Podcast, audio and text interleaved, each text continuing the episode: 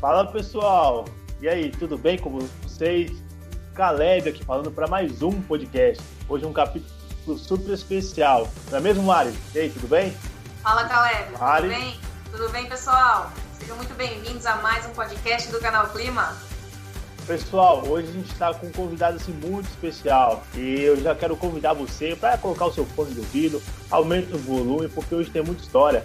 Hoje a gente está com o senhor Vadir, né? ele que está aí há bastante tempo no, no, mercado, já passou por diversas áreas aí é, do ramo de refrigeração aqui no estado de São Paulo, como presidente da Smáquina, presidente da Brava e também presidente da Paiá. Tem muita coisa boa, muito conteúdo legal para a gente compartilhar hoje. Então vamos rodar a vinheta que eu quero chamar ele para a gente começar a conversa.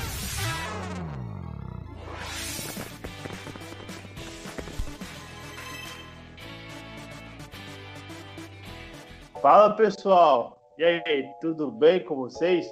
Hoje a gente está aqui com o seu Vadir. A gente teve a honra de trazer ele para conversar. A Mari conseguiu trazer esse super convidado que a gente queria trazer há bastante tempo né, visto que ele é bem conhecido no mercado, pela vasta experiência, pelos lugares que ele já passou. Eu acho que hoje ele vai contribuir muito para o podcast de hoje.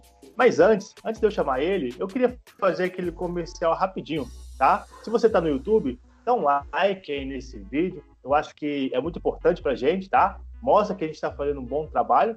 E também, se você puder compartilhar isso nos seus grupos de WhatsApp, também dá um impulso no nosso canal.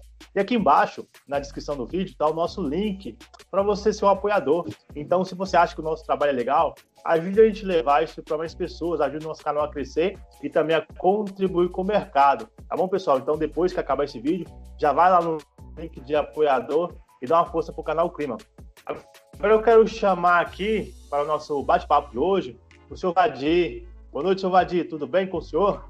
Boa noite, Caleb. Tudo em ordem. Muito obrigado aí pela oportunidade de conversar e boa noite também para Mariana. Boa noite, seu Vadir. Obrigado por disponibilizar um pouquinho do tempo do senhor para estar aqui com a gente, conversando ah, e apoiando o nosso projeto, falando, contando um pouco da sua história, da sua experiência, trazendo para o pessoal que nos acompanha aqui. Tá ótimo. Eu estou à disposição. que vocês quiserem conversar, é um prazer. Seu Vladi, é, a gente está com o nosso canal, né, o podcast. Quando a gente criou esse canal, é, a nossa ideia era simplesmente contribuir com o mercado de alguma forma. Né? Na verdade, foi uma ideia da Mariana, ela viu essa lacuna no mercado, me chamou, a gente começou alguma coisa, a gente está indo aí para quase um ano que a gente está trazendo pessoas para compartilhar, para falar de um conteúdo. Às vezes a gente fala de conteúdo técnico, às vezes a gente não fala de nada de conteúdo técnico mas tem muito conhecimento, muita experiência, né? E já conseguimos falar com pessoas do Brasil, é, diversos lugares, né, do Brasil, e a gente fica muito feliz, né, é, de começar algo que é sério e que ajuda outras pessoas e que a gente também sente alegria e prazer de estar fazendo. E hoje está com a figura, né, como o senhor, é de tanta representatividade. Olha, Mari, falei bonito aqui, hein? Representatividade no mercado, né? Então, você... é uma figura especial. Hoje eu estou gastando. Eu, eu, eu diria hoje... que você está atualizado com, a, com as falas do mercado, representatividade. Essa fala, essa fala foi importante. Isso aí está em alta, essa fala. Hoje a gente precisa gastar aqui o português, né? É, então, a gente fica muito feliz né, de poder trazer o senhor aqui, porque não é, não é qualquer coisa que a gente está fazendo, é um conteúdo muito legal. Então, desde já eu quero deixar o meu agradecimento, se eu disponibilizar um minutinho para estar tá contribuindo, não só com o nosso canal Clima, mas com todas as pessoas é, que estão ouvindo ou que estão nos assistindo, né? Hoje a gente está no YouTube e também estamos em todas as plataformas aí de streaming, é, compartilhando isso que a gente faz aqui. Então, muito obrigado por ter aceitado o nosso convite, né? E para começar aqui o, o nosso bate-papo, né? é, eu fico até assim um pouco é, meio perdido né, de como começar, o que, que puxar de assunto aqui para a gente começar a falar, né? Poxa, contar um pouco da história do senhor, contar um pouco dos lugares que o senhor passou. Poxa, passou pela Brava, passou pela Smáquina, passou pela Faiá, né? Eu queria entender também um pouquinho de cada um dessas associações, né, que o senhor passou ao longo do ano mas eu queria começar com uma pergunta diferente, né? É, geralmente a gente faz no final. Eu quero trazer ela para 2021. Acabamos de entrar 2021. Qual que é a visão do senhor para esse ano cabuloso aí que a gente está começando? Bom, é muito difícil você dizer qual seria a visão para esse ano, porque até os nossos governantes não têm a condição de dar uma posição, um rumo melhor. Mas é, a gente tem trabalhado no sentido de que esse ano seja menos desagradável do que foi o ano passado. Se nós tivermos a, a chance é, de vacinar uma grande parcela da população num curto espaço de tempo, e se nós não tivermos uma terceira onda, porque as coisas estavam quase controladas até novembro. Aí veio essa segunda onda antes da vacina. E você vê que essa segunda onda ela traz cepas diferentes que talvez as vacinas não sejam tão abrangentes. Então tudo isso dificulta a gente dizer como vai ser esse ano. Mas eu diria, esse ano vai continuar sendo um ano difícil, de muita luta, mas que nós vamos conseguir vencer, porque, como eu costumo dizer, nós estamos no mercado forte.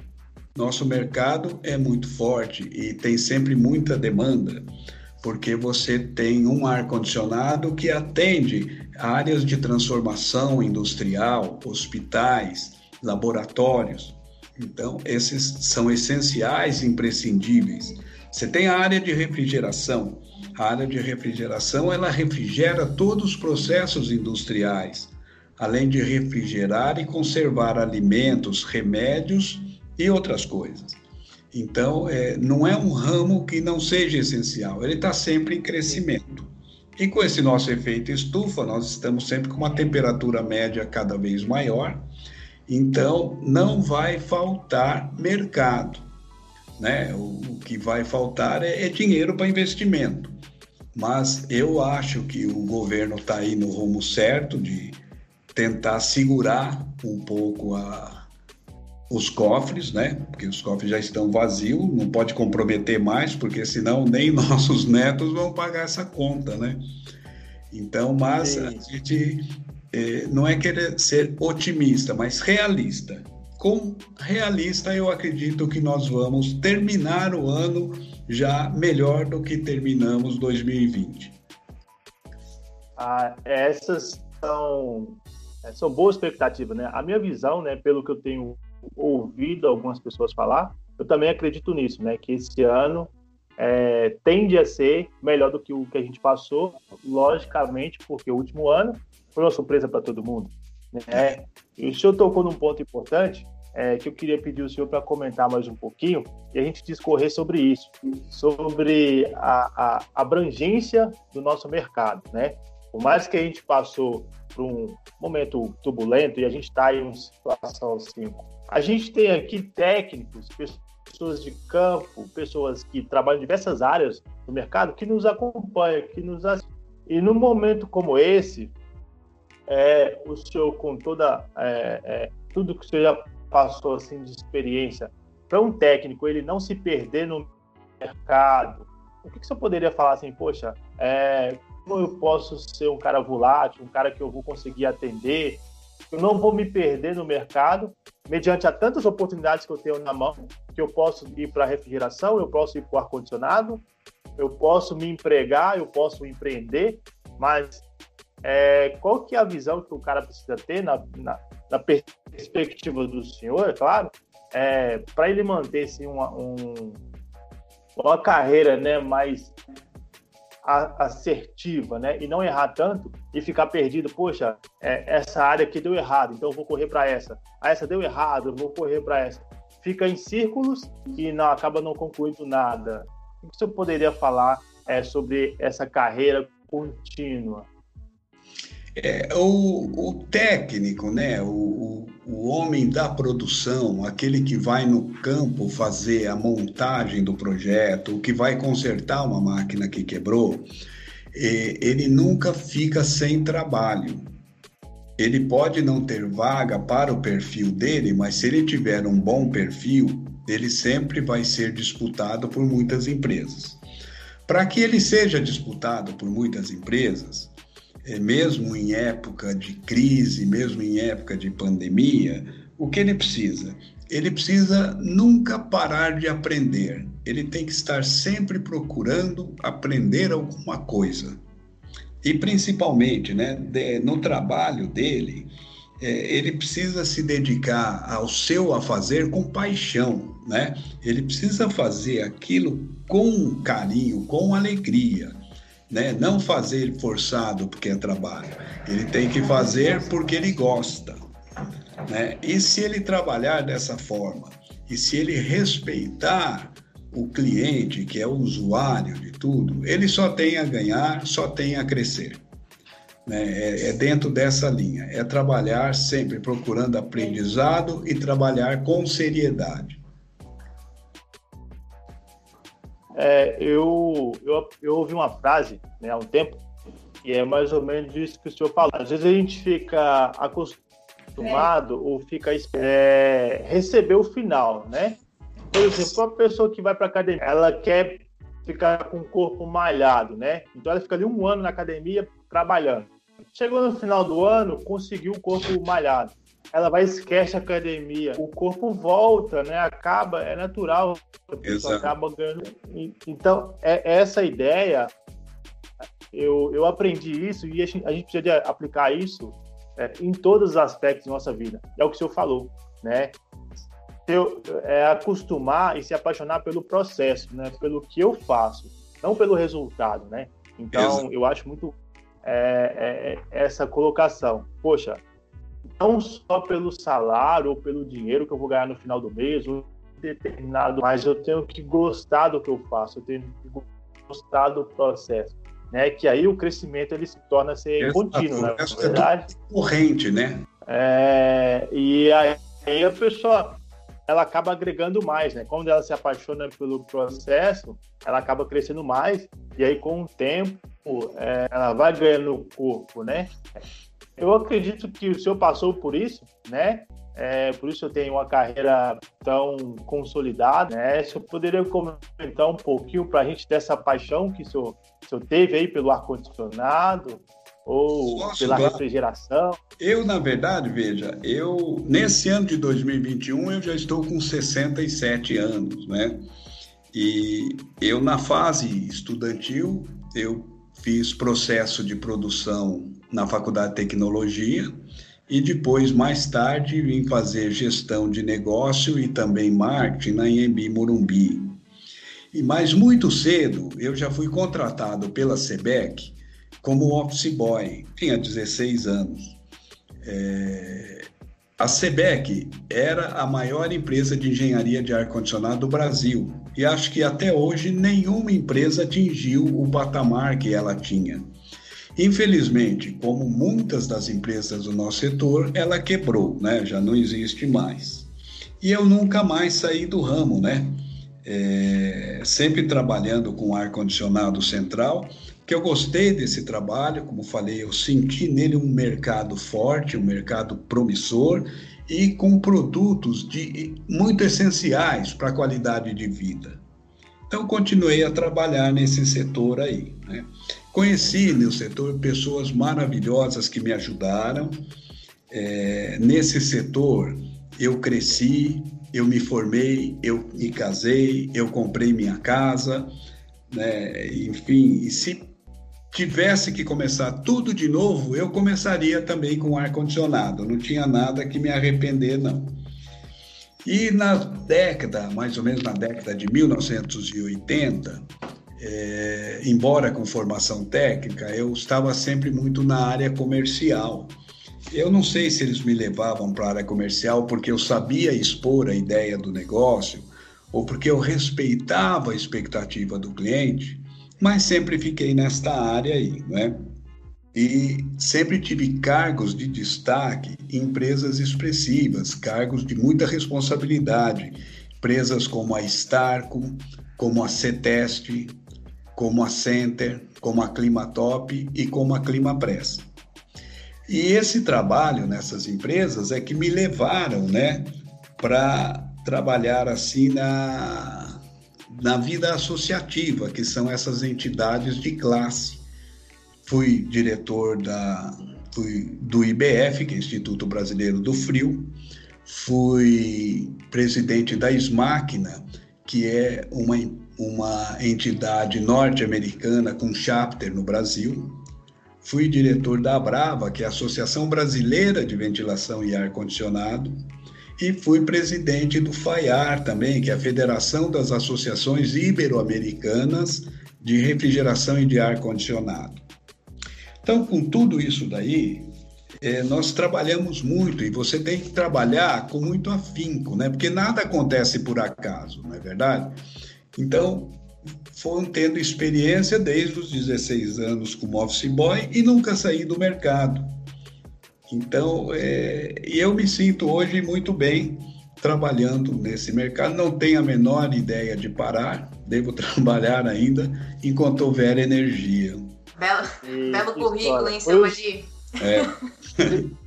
Teve, Mas é por isso que eu comecei. Teve o cheirinho do R22. Tá? Eu, eu, por isso que eu comecei falando, olha, eu tenho 67 anos, é para saber que não é com Sim. 20 anos que você consegue tudo isso, né? Chega nessa, chega nessa, nesse patamar, né, seu Vadir? Exatamente. É, eu achei sensacional. É, não, fantástico. E eu achei sensacional o que o senhor falou, que assim, é, eu acho que está tudo conectado, né? A gente buscar sempre conhecimento, sempre aprender, né? Como já dizia aquele velho, aquele velho filósofo, né? Só sei que nada sei, que quanto mais a gente estuda, mais a gente descobre que não sabe de nada, né? Porque a gente abre um leque.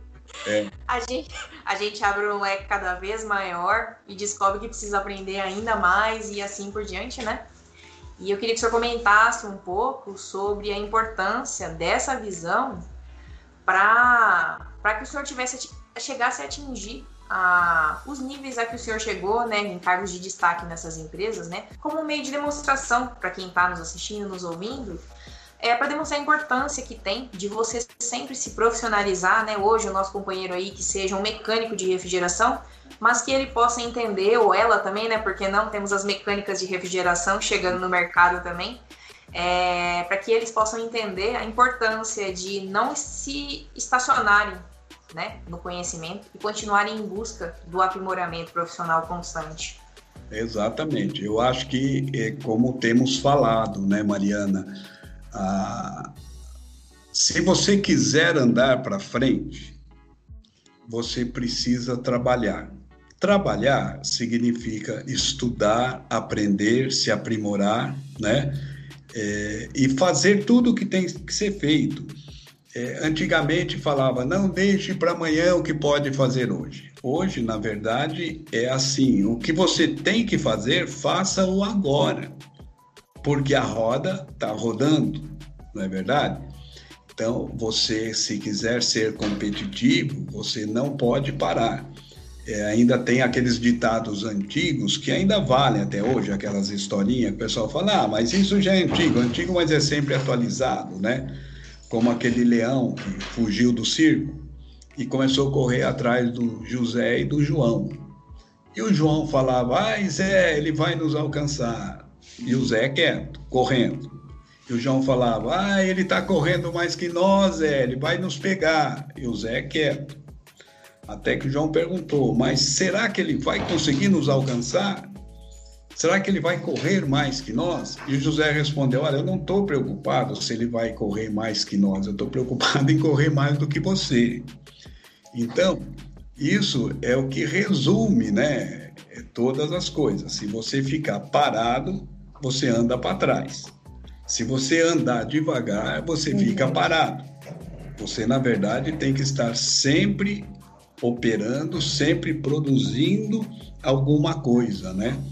É, sempre criando, aprendendo, fazendo um relacionamento, porque você sozinho você não faz nada. Você sempre vai precisar de alguém. Como alguém está sempre precisando de você. Não adianta você achar que você vai fazer sozinho, não vai. Né? E não adianta achar que você não precise ajudar alguém, você precisa também ajudar as pessoas.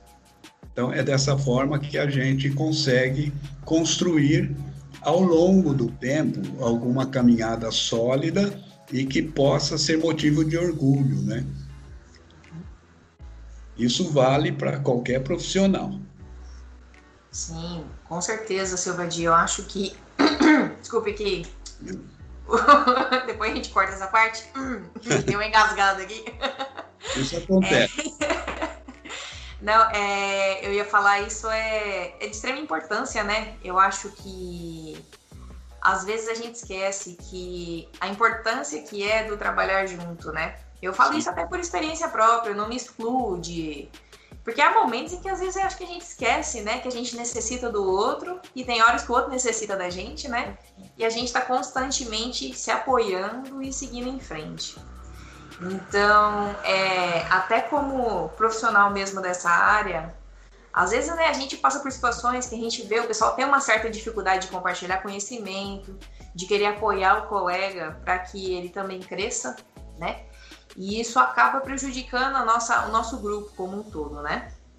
Então, eu acho importante a gente tocar nesse assunto e trazer essa, essa questão e para as pessoas refletirem mesmo sobre a importância de transmitir o conhecimento adiante, saber que o seu colega de trabalho também, né, tá ali, vocês dois têm que, têm que seguir a mesma, a mesma caminhada, né? Apesar de a gente saber que cada um vai se destacar em cada em situações específicas, né, em cada momento mas estamos todos nos apoiando, né? Somos todos companheiros da mesma jornada aqui, trabalhando para um bem comum, né? E só um minutinho, Caleb, eu não tô te vendo, você tá por aí? Ah, tá, desculpa. A gente corta essa parte é só porque você desapareceu aqui da minha. eu? Eu tô aqui, ó. Ah, tá. Não, tudo bem. É, seu Vadir, tocando nesse tocando nesse aspecto. Eu fiquei, assim, particularmente muito feliz de saber que o senhor trabalhou na SEBEC, porque eu vou comentar aqui. Eu não conhecia a SEBEC, mas todos os projetistas que eu conheci que trabalharam na SEBEC eram ótimos projetistas. E eu queria que o senhor contasse, porque, assim, particularmente, eu vou falar aqui que eu morro de curiosidade de saber como é que era trabalhar, porque eu sei que ela fazia sistemas de climatização e ar-condicionado até para plataformas de, pra plataformas de petróleo, né? Então, na época, eram sistemas mais diferenciados, né, complexos. Eu queria que o senhor comentasse um pouquinho sobre essa sua experiência. Isso aqui é mais para sanar aqui uma curiosidade de, de fã. É, hoje a SEBEC, hoje eu olhando para trás e vendo o que era a SEBEC, é que eu vejo a grandeza do que ela era. Naquele tempo eu não percebia isso. Por quê? Porque eu cheguei lá como office boy, aquilo já era um mundo grande, né? Então, aquilo para mim é, seria o normal. Depois, com o tempo, fui percebendo que ela era totalmente anormal. Era um grupo grande, essa SEBEC, ela incluía a Starco, incluía a SEI Brasil, é, ela teve, a, acho que a primeira fábrica de girotubo, que chamava-se Rosa Belink, que era o nome do fundador, da, da mãe do fundador da, da SEBEC, e eles faziam obras monstruosas. Eles fizeram, vamos dizer, metade de Brasília. Houve uma época que você andava na Avenida Paulista e a turma chamava de Avenida Sebec, porque naquele tempo você estava construindo o prédio e você punha uma placa de obra. Então, a maioria dos prédios tinha lá a obra Sebec. Então, brincava-se dizendo que aquilo era Avenida Sebec. E lá você tinha os, o, o, dizer, hoje, os, os melhores engenheiros que tem no mercado, e eles estão hoje muito velhos, até passaram dos 70 anos, né? Eles se formaram lá. Eles faziam projeto à mão. Houve um tempo que eu ia procurar um projeto para do Banco Mercantil e, e ele foi feito à mão pelo Hans Sonnenfeld, né, que já morreu outros de, de instalação de centrífugas, né, máquinas centrífugas, eram feitos pelo Romeiro à mão. Você via escrito à mão os projetos dele, tudo calculado. Coisas fantásticas, como quando implantou a COSIPA, por exemplo, é, é, eles fizeram todo o sistema de ar-condicionado da COSIPA, daqueles fornos, né, aqueles carrinhos que passavam em cima do forno.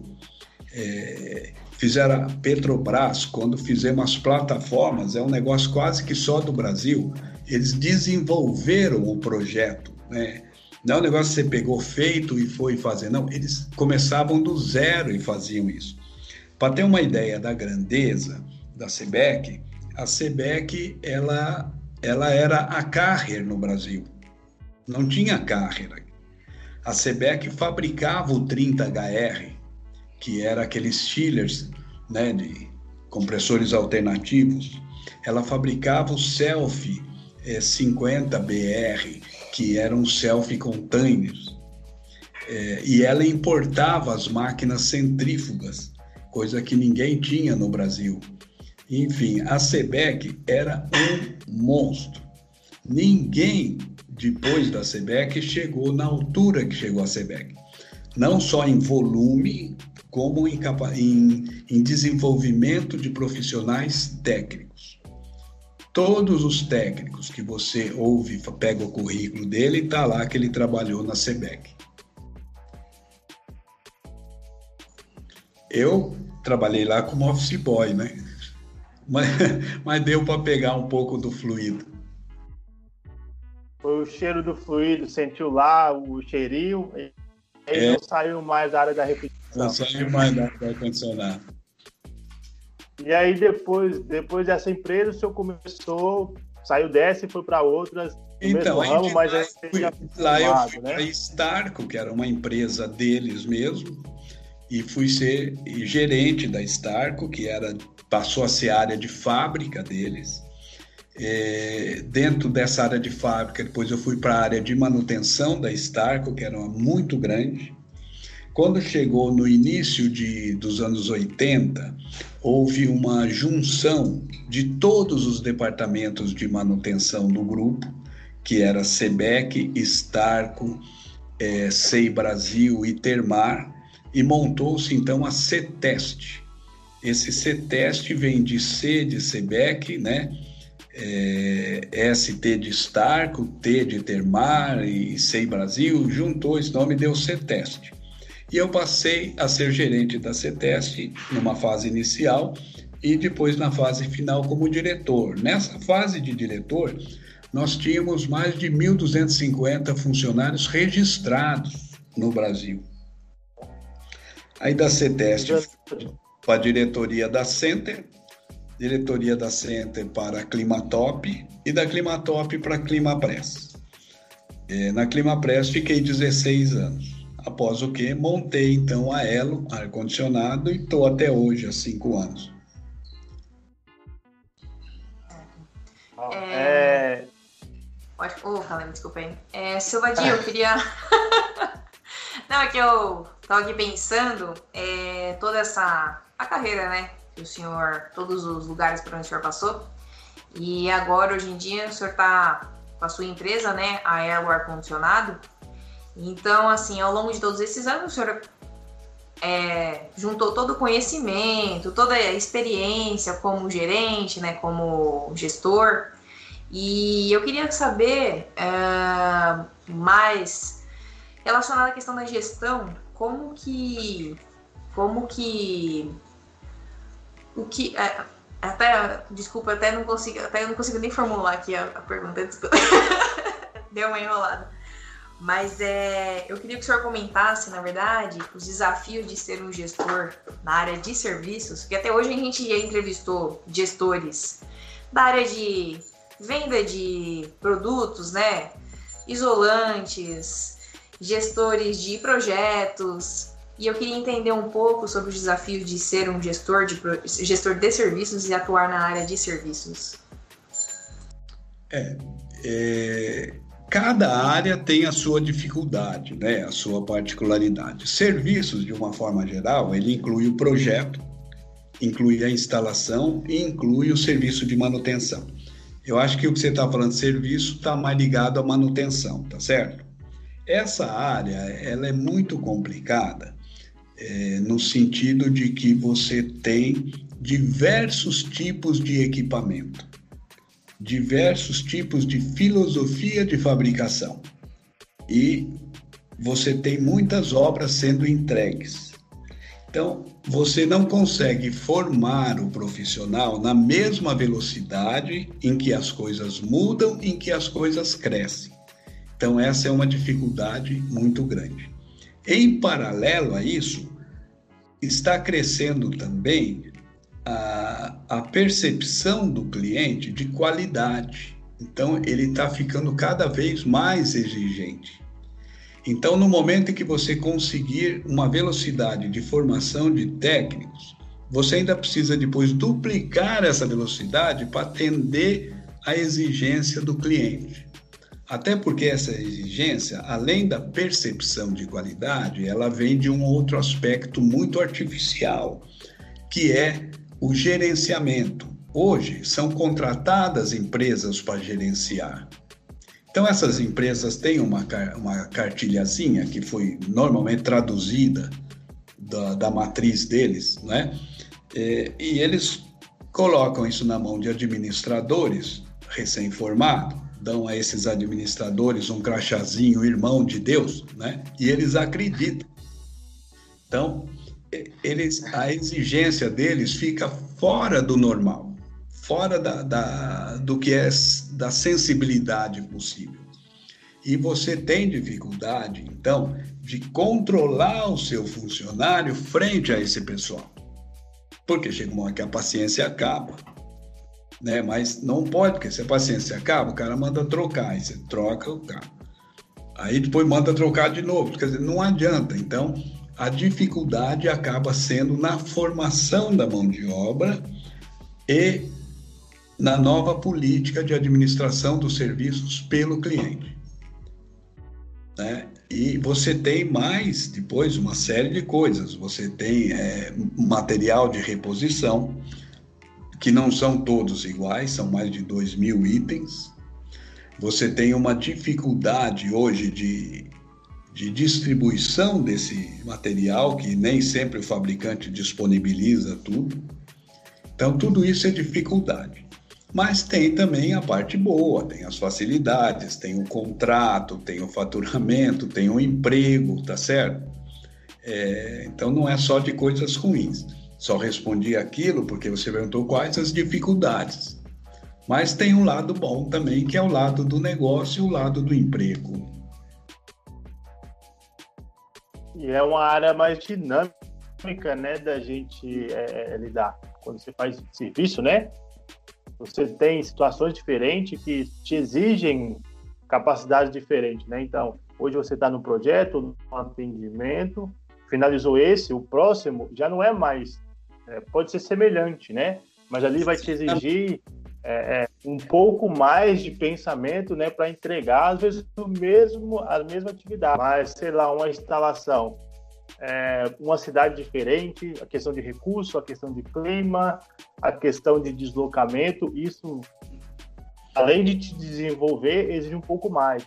E no final Sim. dessa da conclusão, que a gente tem a satisfação de falar, poxa, eu consegui fazer, né? A satisfação final é de entregar um serviço bem feito, também é gratificante, né? Além de todos esses Sem aspectos dúvida. que o senhor comentou e ver o cliente satisfeito, né? A hora que você vê o cliente satisfeito, você também fica feliz, né? A parte da, da instalação, né? O de projeto, eu, eu, gosto muito porque a gente pega algo do zero, né? Então, sei lá, vou pegar uma instalação simples que seja, um projeto maior, algo que não existe. E ali a gente trabalha uma semana, um mês, um prazo maior, e você vê o passo a passo daquilo se formando. E no final você vai lá e dá o start, liga, a roda gira, perfeito, funciona, as luzinhas acendem, e aquela satisfação do final, poxa vida, a gente conseguiu fazer isso. É, é, muito bom essa sensação. Eu gosto Sem muito dúvida, é, que deu tudo certo, né? que deu tudo certo e não vai ter mais problema. Essa, isso é é, isso deixa a gente orgulhoso, né? Feliz. Isso nos completa. Como diz, né? Isso faz bem até para a alma, né? É verdade. É, na área de serviços, né, eu acho que isso é, é, bem, bem gratificante. Ah, a gente você tem a parte de remuneração, há vários é, áreas de atuação tem, você vai ganhar lá o, o, o, combinado, né? Ah, você tem outros aspectos, mas a parte de você pegar algo do zero e concluir e ver aquela máquina funcionando, seja do tamanho que for, mas você vê que, poxa, eu tive a capacidade de fazer. E aí você vê no olho do seu cliente né? Aquela alegria de, poxa, eu comprei um produto que deu certo e o pessoal conseguiu fazer. Essa satisfação, eu acho que é, é, paga, né? Todo o serviço que a gente. Não, sem dúvida. Né, isso soma, soma tudo. Por isso que eu digo, a gente tem que trabalhar bem, né? Trabalhar com alegria para justamente chegar nesse ponto. Né? Exatamente isso aí, Caleb. E, e, e, quando vem, mas em contrapartida, né? Nem tudo é flores, né? Nem todas as obras é, a gente sorri, né?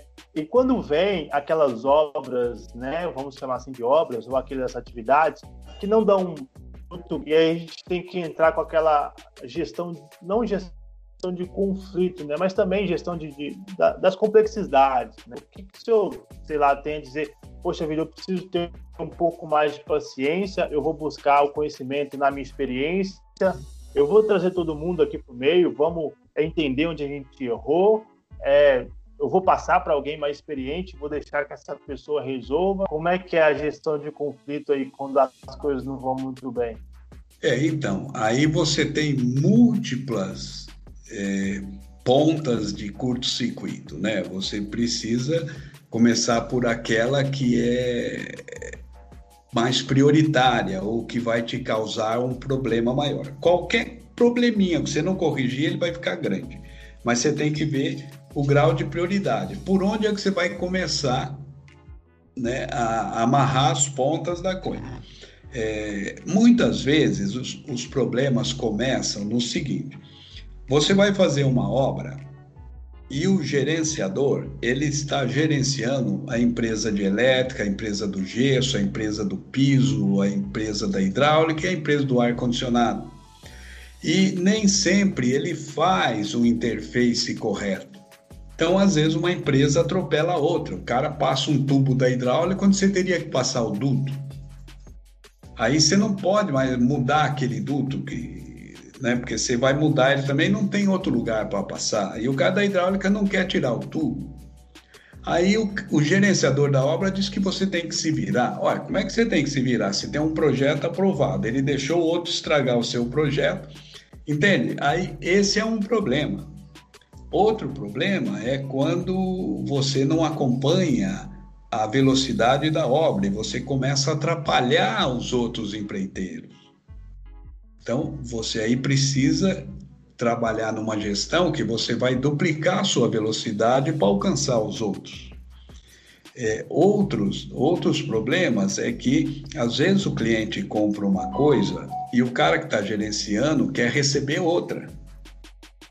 Então, isso, tu, isso não é incomum, não. Fala, não, mas precisa, mas não foi isso que foi contratado. E às vezes não é só que é mais caro, é porque você já gastou naquilo ali. Como é que você vai fazer um outro?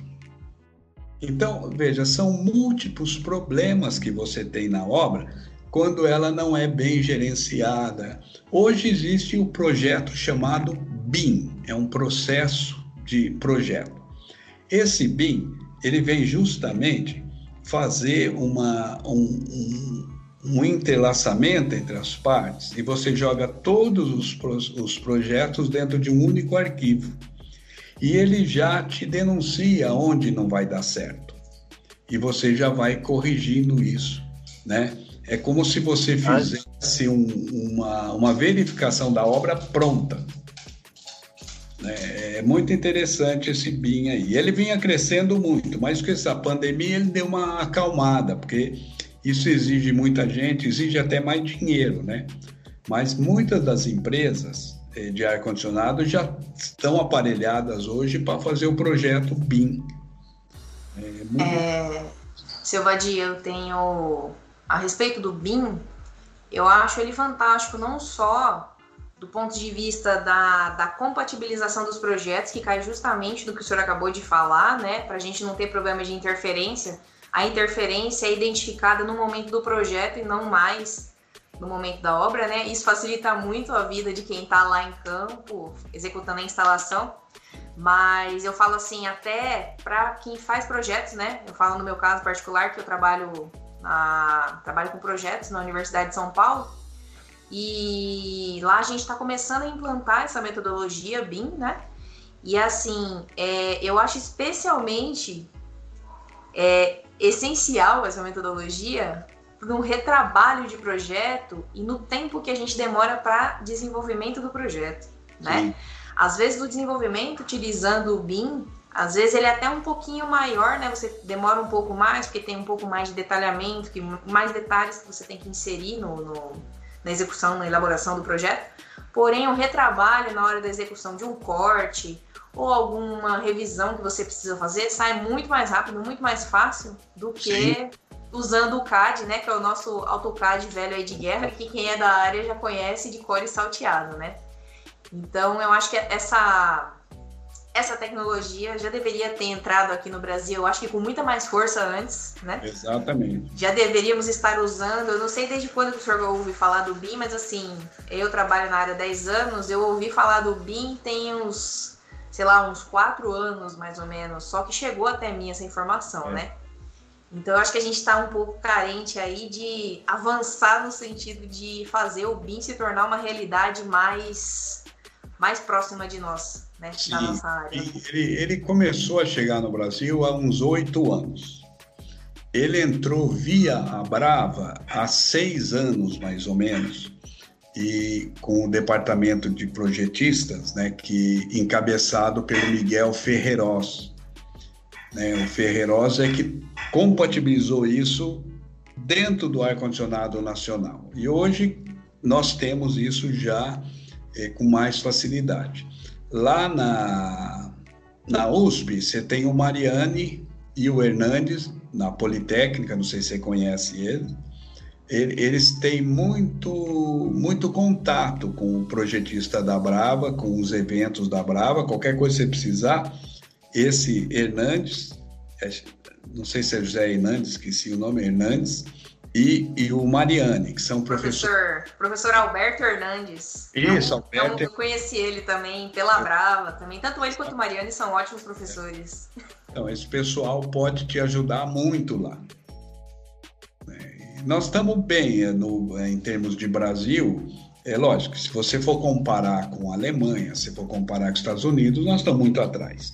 Mas se você esquecer esses comparativos e observar o quanto nós já andamos, nós estamos bem, estamos muito bem.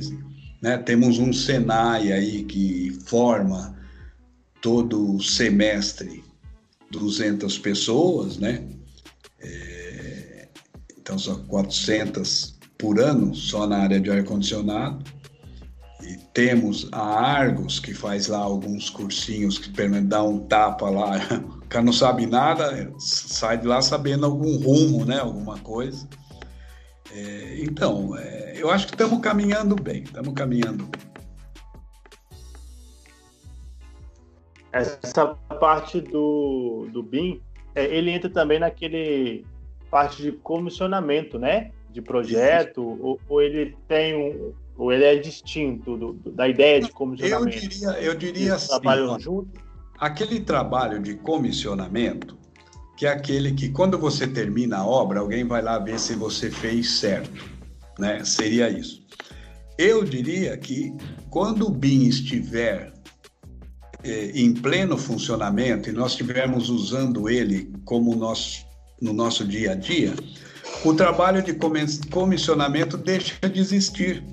Porque, na verdade, é como se você tivesse já comissionado, né? Como diz a Mariana, já tirou todas as arestas e já viu tudo que está certo e tudo que está errado. Então, você vai não, nem vai precisar do comissionamento, no meu entender. É lógico, você vai precisar de uma fiscalização, que às vezes você compra um material que vale 100 o cara põe um material que a fotografia é a mesma, mas ele vale 50, né? Então você precisa dessa fiscalização, isso é outra coisa, né? Mas o comissionamento propriamente dito, no meu entender, ele nem será necessário no momento que o BIM for habitual.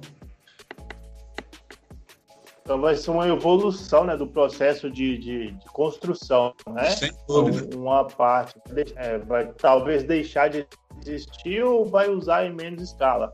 E o BIM vai ganhar mais espaço, né? Vai ser. É, para quem não conhece, para quem não conhece, né? Para quem não sabe, o, o BIM, eu não vou saber agora, não vou lembrar o que significa a, a, as três letras, né? Mas, em suma, é uma ideia de você pegar um desenho computadorizado, né? E você tem uma visão dele meio que de 3D, né? E ali você vai colocando várias, é, vários projetos ali. Então, você pega a parte do ar-condicionado, mistura com a parte da elétrica, mistura com a alvenaria, tudo isso em 3D, você vê em várias dimensões, você arrasta uma máquina para cá, puxa uma lâmpada, e na hora que aquela obra está completa, você vê o prédio, né, é, como um todo e todas as coisas no lugar, ou pelo menos é, Tudo onde funcionando corretamente. Né? Eu não lembro as três letrinhas também. Eu acho que o B é de build, né, de construção. Eu não lembro mais também o que é. Como eu parei de usar, esqueci. Mas são três letrinhas assim que diz que é um controle da construção, né? Uma informação, né? É, talvez seja uma, uma, um gerenciamento de informação da construção, alguma coisa desse tipo. Mas ele está é, funcionando bem, sim. É, é, exatamente isso, seu Vadir. Essa que é a ideia é entender o projeto como um modelo e poder interligar, fazer a gestão de todas as, as disciplinas, né, que a gente chama, uh, ao mesmo tempo, né, e fazer a compatibilização delas e identificar é, alguns erros, algumas falhas, né, e interferências, né, e aparar essas arestas, como o senhor falou, para evitar que esse problema chegue até a obra, para evitar problema de falta de material, é, você ter o problema de um duto atravessando no meio de, um, de uma eletrocar. É, certo que acontece muito, né? É, e atrapalhar o serviço dos outros também, né? Sim, com certeza. É, além de, como eu falei, agilizar muito o trabalho do desenvolvimento de projeto. Facilita muito essa. Porque tem uma série de, de, de mecanismos que você utiliza lá para agilizar o seu trabalho, né? Tá e, certo. E isso te ajuda muito. Gente, eu só preciso falar aqui. Também, né? Também, porque desse, desse, com esse BIM você consegue também gerar uma planilha quantitativa e se você tiver preços, você consegue gerar um orçamento muito Sim. mais rápido. E sem desperdício, né? Que é o que se fala em sustentabilidade. A sustentabilidade é não é só você comprar material isso, material aquilo, é você não ter desperdício. E o BIM, né? Também o conceito do utilizar o BIM, ele te ajuda a, a ter uma lista piloto correta de material.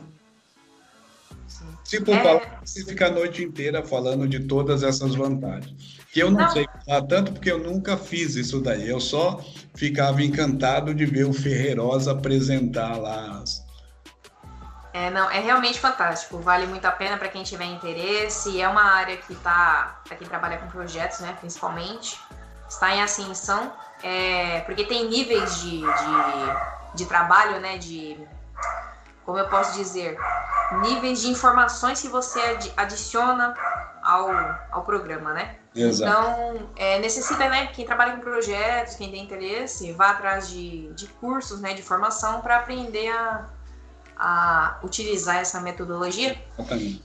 E eu quero aproveitar para dizer que chegamos a 55 minutos de conversa, né? E eu acho que podemos dar andamento no encerramento desse da conversa de hoje. Perfeito.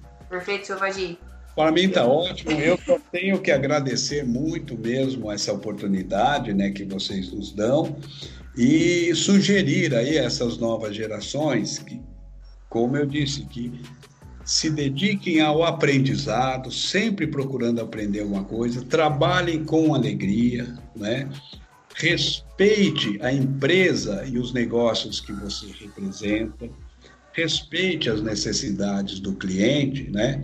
E seguramente assim eles vão ser bem mais felizes. Né? Essa é minha sugestão para essa, essas novas gerações.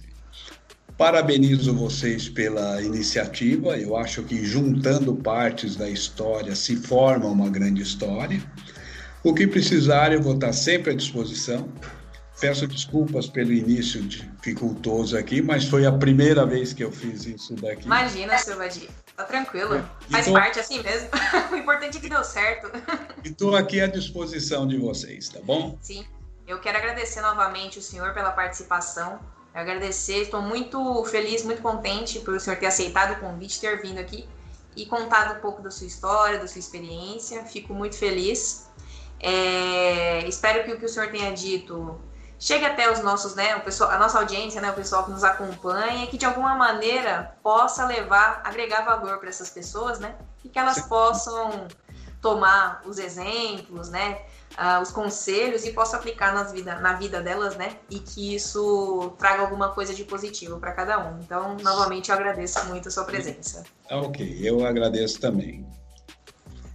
Então, podemos... então é isso aí. É isso Pessoal, aí, galera. Chegamos, chegamos ao final do nosso podcast. Hoje com o grande senhor Vadir.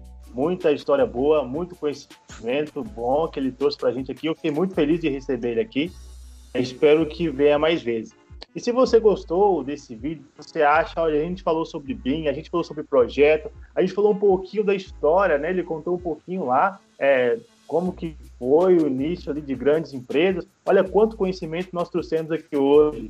Então, deixa um like aí nesse, nesse, nesse vídeo, porque isso ajuda a chegar a mais pessoas, e assim nós compartilhamos esse conhecimento para mais pessoas. Né? Então, também pode encaminhar para os amigos aí que você acha que vai somar. E não esquece, se você acha que esse trabalho está sendo bem sucedido, se torne um apoiador do nosso canal. Tá? Ajude esse canal a crescer ainda mais. Seu Vadir, mais uma vez, muito obrigado pela presença do senhor. Foi muito bom esse bate-papo. De verdade, eu fiquei muito contente de conhecer o senhor e também de absorver um pouco dos conhecimentos que eu trouxe aqui. Muito obrigado, Mari, pelo podcast de hoje. Nada, cara. Vamos encerrar? Então, pessoal. Vamos valeu. lá. Tchau, pessoal. Até a Tchau. próxima, hein?